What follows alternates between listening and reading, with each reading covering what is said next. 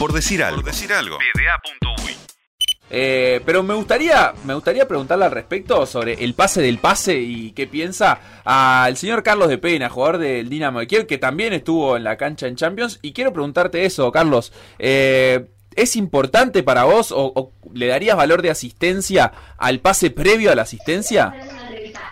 ¿Cómo andan? ¿Todo bien? Ahora sí, escucho bien. Notable, notable, notable. Vos sabés lo que estábamos hablando antes de, de invitarte y en realidad queríamos consultarte al respecto. Es ¿qué, qué tan importante, hablando de fútbol, ¿no? ¿Te parece el pase antes del pase? O sea, se cuenta muchas veces la asistencia, que es el que da el pase de gol, pero ¿Qué tan importante es, hablando por ejemplo del pase que dio Valverde ayer, el pase antes del pase? ¿Lo contarías vos como una asistencia más? Y depende, a ver, ¿Me escuchan? Ah, ahora sí, te tenemos, te tenemos. El otro día por liga me decías... Que yo hice el pase antes del pase, pero fue un pase intrascendente, por así decir. El pase, la asistencia buena la hizo mi compañero. Claro. Entonces, va, va, mucho depende. A veces lo dejas solo a uno que después termina asistiendo en un pase muy sencillo y el pase importante por ahí, por ahí lo hizo el... Eh, no el que asiste, sino eh, previamente. Una pelota larga a las espaldas de la defensa, lo que sea. Eh, qué sé yo. la verdad que hay pases y pases. Eh, eh, me parece que obviamente siempre termina siendo más importante la asistencia, pero bueno, eh, hay pases que la verdad que son muy buenos y, y, no se habla mucho porque fue como decís vos, el pase del pase. ¿Cómo, cómo estuvo ese debut el otro día contra, contra Benfica jugando como locales? Bien, fue un partido difícil porque obviamente ellos tienen jugadores de mucha calidad. Eh, nosotros teníamos bastante claro cuál era nuestra estrategia, por así decirlo, que era tener dos líneas compactas dejando que ellos no jueguen a las espaldas nuestras porque es donde mejor lo hacen, donde hacen más daño, recibiendo a espaldas de nuestros volantes y bueno, pudimos bloquear bastante bien eso. Eh, después obviamente se nos hizo un poco más difícil a la hora de atacar, es verdad, tuvimos creo que las chances más claras igual nosotros. Y bueno, eh, después escuché un poco los comentarios del partido, el técnico de ellos declarando de que solamente habían tenido una chance clara y era un poco lo que buscábamos nosotros, no dejarlos que lleguen con facilidad y obviamente eh, queríamos hacer un gol, pero bueno, no se nos dio por el bar. Eh, tuvimos algún, alguna chance buena, un travesaño, otro, otra que la, la, tapó el arquero. Nada, fue un empate creo que justo, eh, que bueno, sumamos obviamente en un grupo que va a ser muy difícil. Ahí va, cuando vieron el sorteo, ¿cómo, cómo se sintieron con ese grupo? Y a mí me gusta, como digo siempre, poder enfrentarme a los mejores equipos. O sea, creo que es la competencia que, que reúne a los mejores equipos de Europa y, y la verdad que quería tener a, dos equipos fuertes como lo son el Barça y el Bayern. Y bueno, el año pasado nos tocó también dos equipos fuertes y uno no tan fuerte. Este año creo que sí, el Benfica es un, es un equipo fuerte que, que dentro de las posibilidades que había es de los, de los mejores. Pero a mí me gusta jugar contra los mejores, siempre lo digo. El año pasado tuve la posibilidad de, de enfrentarme a, Messi y a Ronaldo. Este año me tocará contra bueno Lewandowski, contra jugadores del Barça que, que están muy bien. Y creo que es lo lindo, eh, conocer eh, los mejores estadios, jugar contra los mejores equipos y jugar en ese alto nivel. Ayer viendo Real Madrid-Inter, eh, pensaba, están Valverde y vecino en la cancha, ¿cambiarán la camiseta después? ¿Cómo, ¿Cómo te manejas vos ahí? Si hay otro uruguayo en cancha, ¿la cambiás con el uruguayo?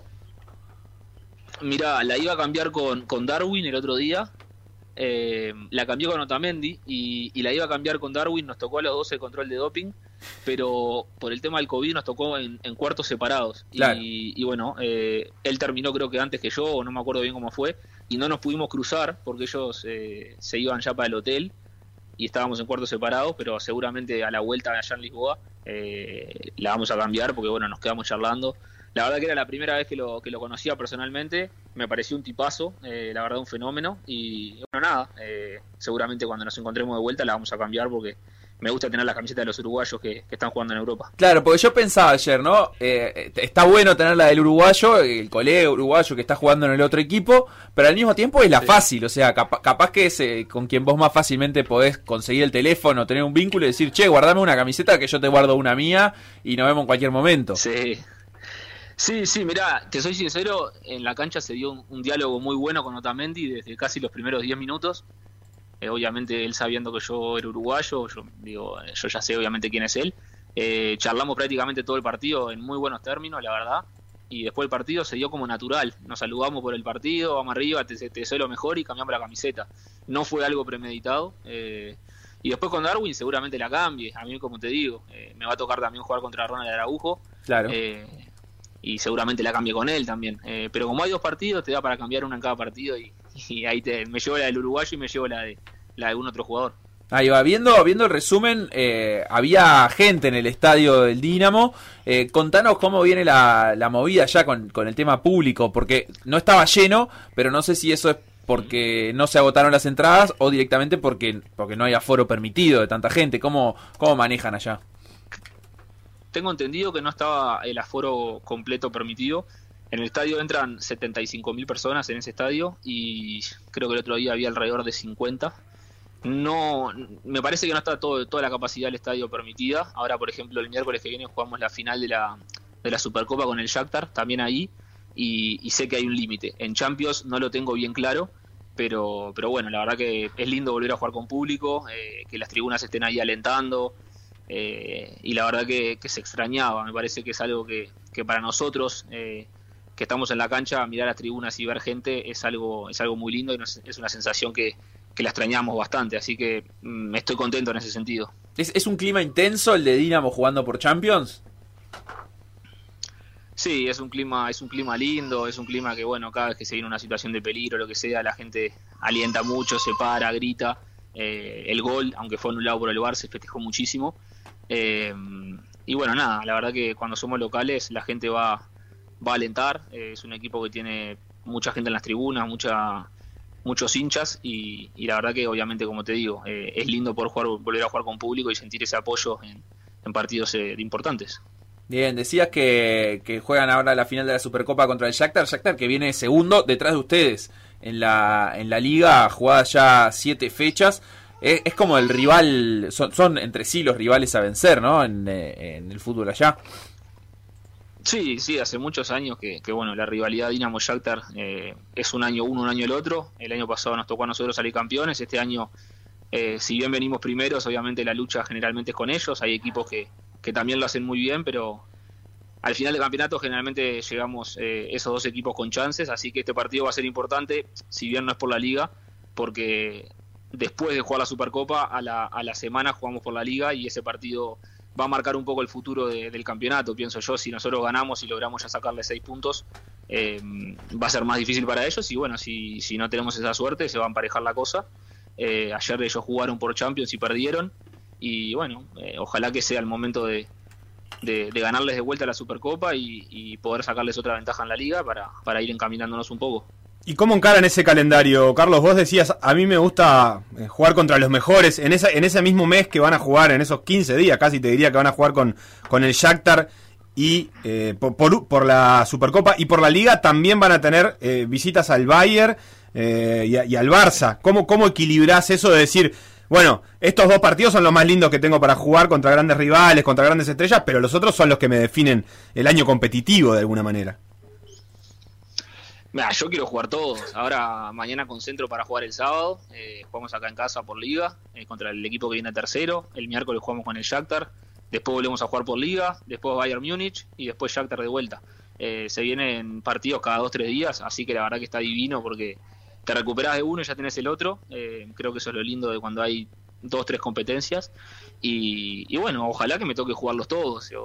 si me preguntás, quiero jugar contra el Bayern, contra el Barça, pero los partidos también que no son tan atractivos, por lo menos eh, al principio, los quiero jugar y, le damos la, misma importancia, porque como decís vos, son los partidos que terminan definiendo el año competitivo. Nuestro objetivo es muy claro, que ganar, salir campeón de la liga y, tratar de hacerlo de la mejor manera en Champions. Pero no dejan de ser importantes este tipo de partidos y, hay que salir a ganarlos porque al final son los que los que te coronan o no te coronan campeón. Y cuando hay partidos tan consecutivos se, se entrena más tranqui, ¿no?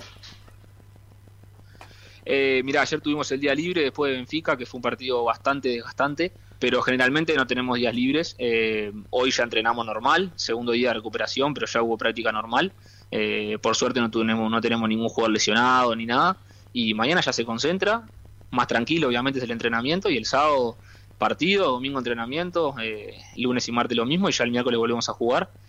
siempre el segundo, el primer día después del partido es de recuperación para quienes jugaron de titulares algunos entrenan un poco más, pero eh, al entrenador le gusta hacer entrenamientos fuertes. Eh, es decir, hoy, por ejemplo, con otro entrenador, el segundo día de recuperación también es tranqui, hoy fue un entrenamiento normal y, nada, a meterle pata. ¿Y qué, qué haces con, lo, con los días libres? ¿Sos un, un, jugador que consume eh, por ejemplo, ayer que había mucha Champions, decís, bueno, te aprovecho y veo un, par de partidos de Champions, o desconectás con el fútbol y lo usás para otra cosa? La verdad que me gusta mirar fútbol, pero me gusta también desconectar, eh, salir a pasear con mi mujer, con mi hijo. Ayer, por ejemplo, salimos a almorzar, después dimos una vuelta, eh, paseamos de tarde lo mismo, y a la noche, después de acostar al, al bebé, nos gusta mirar a algún otro programa juntos, cenar tranquilos. Eh, estoy muy enganchado con un programa argentino ahí, 100 argentinos dicen. Ah, con Barassi. Eh, con Barassi. Ayer eh, dejé el fútbol a, un lado y, disfruté tranquilo en familia. pero bueno, la verdad que sí, cuando hay partido de Champions me gusta mirarlos. Pero ayer la dosis de fútbol no, no tuvo incluida. Barassi está generando algo, es como el Tinelli, el, nuevo Tinelli, no sé, yo que por lo menos tengo 35, me acuerdo de eso de sentarse a ver a Tinelli en los 90, que me parece que Barassi lo está generando de nuevo. Así que estás con esa ola vos también. Sí, yo soy yo soy de mirar muy poca tele, eh, programas te digo, soy de mirar bastante Netflix en las concentraciones, viaje, lo que sea, eso sí, pero eh, con este programa la verdad que me enganché y está bueno y justo me agarra, viste, en el horario de la noche, eh, cenando, entonces eh, es divertido. Pero si te soy sincero, no soy mucho de mirar la tele en cuanto a lo que son programas argentinos, chumerío, esas cosas, no miro mucho. Dijiste salir a pasear y se me ocurrió poner eh, la temperatura por allá y parece que lo, único que hace en el último tiempo y en lo que viene es llover y hacer frío, ¿es así?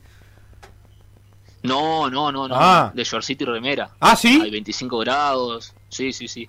Estamos, bueno, estamos obviamente terminando el verano pero sigue haciendo una linda temperatura. Eh, el verano acá es bastante caluroso, te diría, eh, hasta 30, 35 hay, pero ahora estamos ya a mediados de septiembre y la temperatura sigue bastante bien, pero ya las próximas semanas empieza a bajar a 15, 12, y bueno, ya entrado octubre eh, empieza un poco el frío. Y, noviembre, a muñequito de nieve ahí todo el, todo el invierno.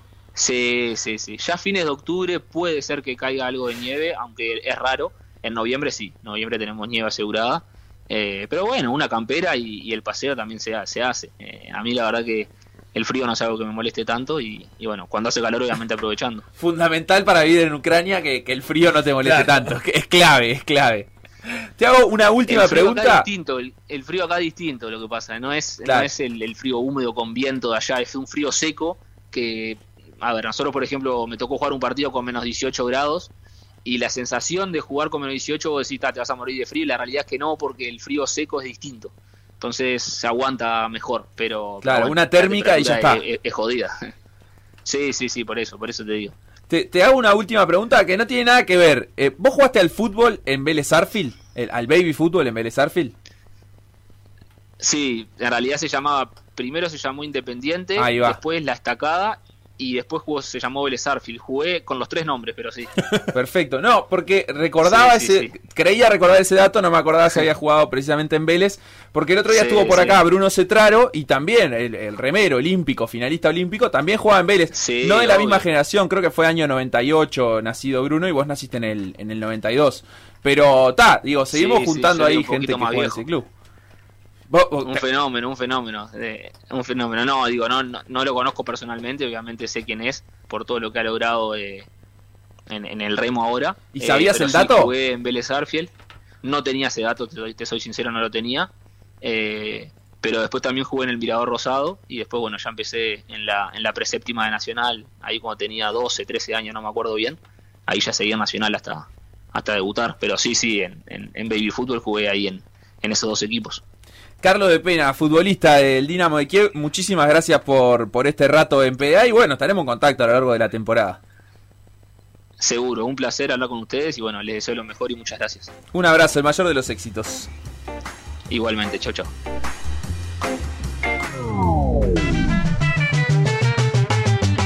Lo que pasó Por Decir Algo, revivirlo en pda.uy o buscar los podcasts en Mixcloud o Spotify.